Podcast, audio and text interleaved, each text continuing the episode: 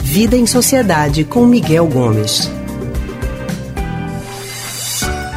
Na última sexta-feira, fizemos um consultório especial sobre o Dia da Consciência Negra. Na data, recebemos o seguinte comentário de um ouvinte.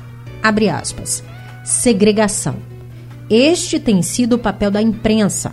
Colocar negro contra branco, pobre contra rico, homo contra hétero, agricultores contra fazendeiros. Dividir para governar. Este é o lema do comunismo. Trabalho e estudo é o que leva à inclusão, não os privilégios. Fecha aspas. E é sobre esse assunto que a gente conversa hoje com o historiador, psicólogo e psicanalista do Centro de Pesquisa em Psicanálise e Linguagem, CPPL, Miguel Gomes. Miguel, boa tarde. Boa tarde, Línia. Boa tarde, ouvintes. Miguel, por que, que todas as vezes que a gente acaba discutindo pautas inclusivas que tem como objetivo de reduzir a desigualdade entre negros e brancos. Algumas pessoas aca acabam interpretando como se houvesse uma tentativa aí de oferecer privilégios aos negros. Estamos falando de privilégios? De forma alguma, né? Há uma grande confusão aí nas pessoas que fazem esse tipo de comentário, né? Inclusive, o, o, a, o que você leu aí da ouvinte, que ela fala em dividir né, para dominar, né, para poder controlar, esse era o lema do Congresso de Viena, lá no final do século XIX, em que a Europa fez isso, dividir para dominar a África, que eles invadiram né, e fizeram uma colonização em que eles repartiram entre as grandes nações europeias os territórios africanos. Então veja como é curioso, né? dividir para dominar como se fosse algo do comunismo, como na verdade foi um lema dos países capitalistas no imperialismo do final do século XIX, começo do século XX, que levou à Primeira Guerra Mundial. Então não tem nada a ver com comunismo isso. E nem é isso que a imprensa está se propondo a fazer, que aliás comunismo é uma coisa que só existe no Brasil, porque no resto do mundo isso não existe mais. Né? Se a gente pensa o comunismo do ponto de vista é, é, prático, né? na sua é, colocação em prática a partir do ideal comunista pensado lá no século XIX por Marx, etc., isso a gente não existe mais no Brasil, né? né não existe mais no mundo, uhum. nem no Brasil, né? Mas algumas pessoas ficam repetindo esse mantra da criação fictícia de um inimigo a ser combatido.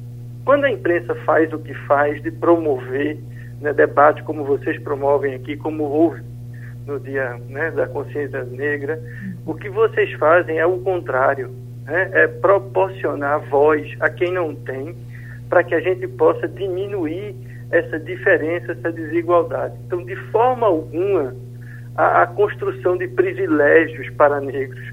Pelo contrário, a gente sabe, né? Tem aquela pergunta simples: você acha que um negro no nosso país ele é bem tratado? Então vamos fazer o seguinte: você que não é negro nem pardo, você toparia ser tratado como negro?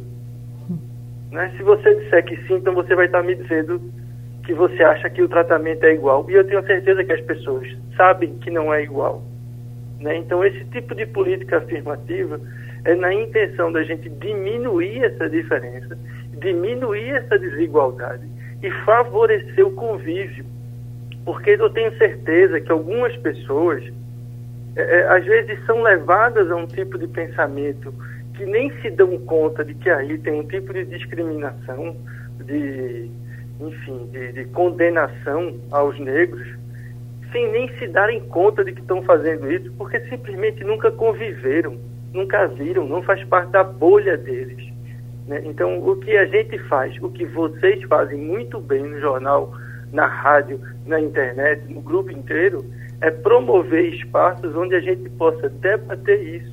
Né? Por que, que a gente tem 50% da população né, negra ou, ou, de matriz negra e a gente não lê autores negros, a gente não vê filmes de, de autores uhum. negros. Quando a gente vê uma novela, o negro, em uma imensa maioria, faz papel de serviçais, etc. Então é preciso mudar essa lógica. E isso só vai mudar se a gente fizer políticas afirmativas que não significa de forma alguma dar privilégio aos negros. É simplesmente da igualdade de condições, porque na atual conjuntura não há essa igualdade. Miguel, então esse tipo de comentário né, acaba reforçando mesmo a necessidade desse tema ser amplamente discutido. Isso, só faz mostrar como isso precisa mais e mais ser debatido, né? Porque a gente escuta por aí, sempre que é no dia 20 de novembro, a gente escuta esse, esse tipo de comentário. Tem até um, um, um trecho que aquele ator negro, Morgan Freeman, faz, uhum. todo ano se repete aquilo no dia 20 de novembro. Inclusive, o próprio Morgan Freeman já corrigiu esse, esse comentário que é divulgado, né? Em que ele fala de um dia da consciência humana e não da consciência negra. Claro, né? Brancos e negros são seres humanos, ambos merecem ser respeitados, ninguém questiona isso. Quando a gente faz um, um, um dia em que a gente precisa pensar sobre a conscientização uh, do movimento negro, é porque, embora ambos sejam seres humanos, há uma diferença na forma de tratamento entre negros e brancos.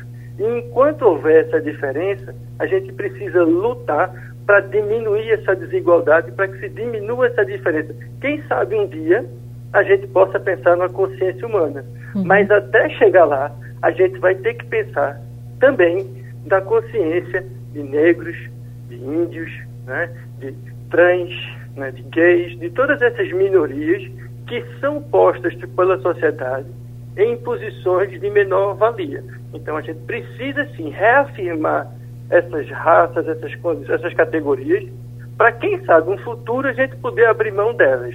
Hoje ainda não é possível abrir mão dessas categorias, porque elas ainda sofrem discriminação e preconceito na sociedade que a gente vive. Haja visto uhum. o sem número de casos que a gente observa todos os dias sendo divulgados pela imprensa e muito bem divulgados pela imprensa.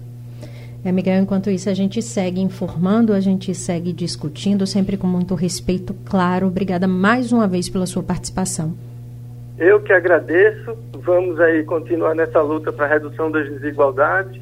Todos de máscara, que a Covid não acabou ainda. Pandemia nada de acabar ainda. Obrigada, Miguel. Uma ótima tarde para você. A gente acabou de conversar com o historiador, psicólogo e psicanalista do Centro de Pesquisa em Psicanálise e Linguagem CPPL, Miguel Gomes.